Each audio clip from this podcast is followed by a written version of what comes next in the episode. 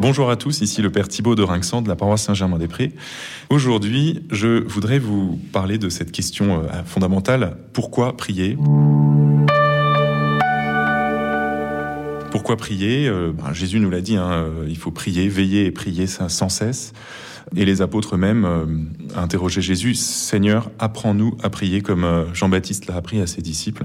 On sent que la prière est un enjeu essentiel de la vie de Jésus et de son enseignement auprès de ses disciples. Et pour nous aussi, eh bien, on sent bien que si on priait plus, si on priait mieux, notre vie s'en trouverait améliorée on sent bien qu'il y a un réservoir de force dans la prière, mais d'où cela vient-il?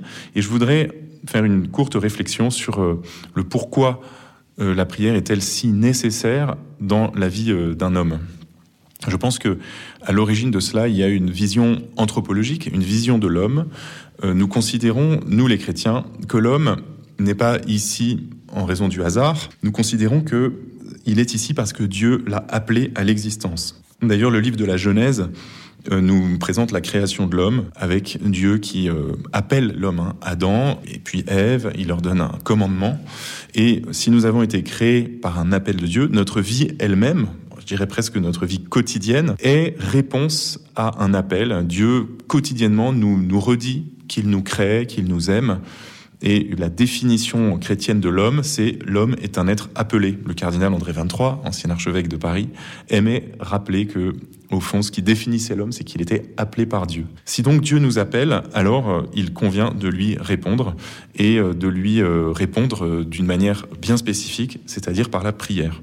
Ce qu'il y a, c'est que l'appel de Dieu se fait ressentir non pas au niveau extérieur de notre vie habituelle, à savoir dans, l'action, dans le travail ou dans euh, les, multiples interactions que nous avons quotidiennement avec, euh, avec nos, voisins, nos proches, mais l'appel de Dieu se fait ressentir à l'intérieur de nous, dans ce qu'on appelle notre âme.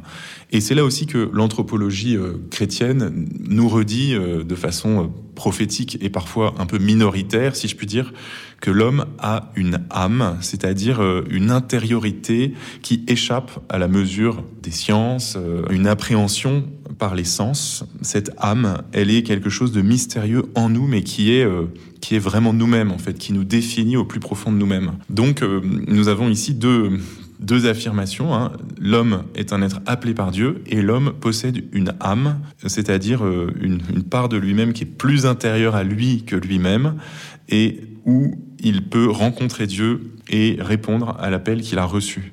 Et cela euh, ne va pas de soi, parce qu'aujourd'hui, je pense que beaucoup beaucoup d'hommes et de femmes vivent euh, comme s'il n'y avait pas de Dieu. Alors, il y a peut-être plus beaucoup d'athées comme comme il y a pu avoir à l'époque euh, où le communisme était très à la mode, où beaucoup de gens se revendiquaient athées.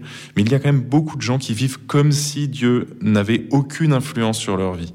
beaucoup ne se prononcent pas pour savoir s'il y a un Dieu ou pas, et le relativisme, au fond, n'est pas tellement inquiet d'affirmer qu'il n'y a pas de Dieu ou qu'il y en a un, mais il est euh, tout aussi athée, notre relativisme contemporain, que, euh, on pourrait dire, l'athéisme militant euh, des décennies précédentes. Et donc je pense que, c'est une, proposition, hein, je pense que beaucoup d'entre nous vivent comme si Dieu n'existait pas. Et malheureusement, beaucoup de chrétiens eux-mêmes vivent un peu comme si Dieu n'existait pas. je suis catholique, bah oui, j'étais baptisé, oui, il y a une croix chez moi, etc. Mais est-ce que Dieu existe quotidiennement dans ma vie?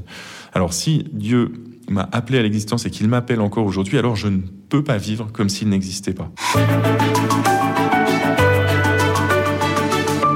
Et puis la deuxième chose qui n'est pas évidente, c'est le fait d'avoir une âme. On se rend bien compte que notre vie euh, moderne, elle est très investie euh, dans euh, le confort matériel, la sécurité financière, la prévision de notre existence, vraiment de façon très précise.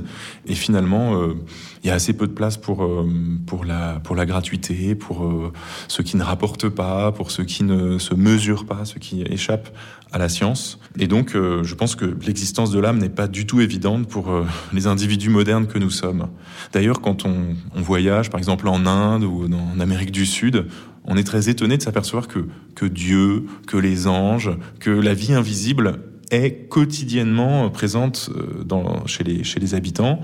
Et euh, au fond, ce monde invisible a une, une, réalité euh, presque palpable dans ces, dans ces cultures où, où l'on vit au niveau de cette âme. Hein. On peut faire le choix ou pas de, de vivre dans notre âme, d'accepter d'avoir cette existence spirituelle, ce contact avec le monde invisible. Et si on fait le choix de, vivre à ce niveau-là, eh bien, je dirais la prière devient euh, normale parce que la prière finalement c'est la vie de notre âme, c'est la respiration de notre âme, c'est la nourriture de notre âme. Le poisson nage, l'oiseau vole et l'homme prie, disait euh, sainte euh, Catherine de Sienne. Et euh, si jamais l'on considère que l'homme est, cet, cet, animal différent de tous les autres parce qu'il a précisément une âme, une âme spirituelle qu'il met en relation avec un créateur invisible mais un créateur bien réel qu'il appelle à l'existence, et eh bien à ce moment-là, la prière qui est le propre de l'âme, qui est l'activité de notre âme, et eh bien elle est centrale, elle devrait être centrale dans notre existence. Pourquoi prier? Parce que nous sommes appelés par Dieu à lui apporter une réponse quand il nous donne la vie. Et pourquoi prier? Bah, Parce que nous avons une âme qui euh, aspire à s'exprimer, à se ressourcer, à, se nourrir. Parfois, vous faites l'expérience, nous faisons l'expérience euh, justement d'aller dans une, dans une retraite euh, ou bien d'entrer, de passer un temps dans l'église. Et on s'aperçoit que le, le silence le silence nous fait du bien. Dans un premier temps, souvent le silence fait peur, il est un peu oppressant. Puis au bout de quelques heures, au bout de quelques jours, parfois il faut, il faut attendre un peu longtemps, on se sent bien dans le silence. À ce moment-là, les mots de, la Bible se mettent à nous parler. À ce moment-là, on, on, ouvre aussi les yeux à la beauté de la, de la création, de la nature. On quitte une vie très, très extérieure, très remplie, euh, très axée sur les besoins du corps, et on entre dans, dans une plus grande intériorité.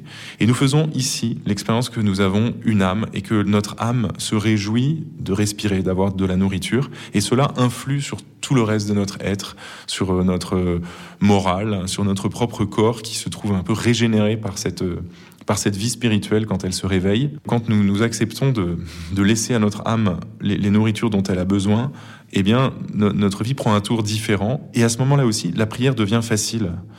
Et à ce moment-là, étonnamment, euh, prier euh, ne, devient pas le truc tellement difficile qu'on n'arrive jamais à le faire, qu'on n'a pas le temps, qu'il est trop tard le soir quand on rentre et qu'on on est trop fatigué pour prier, parce que c'est souvent ce qui, ce qui nous arrive malheureusement.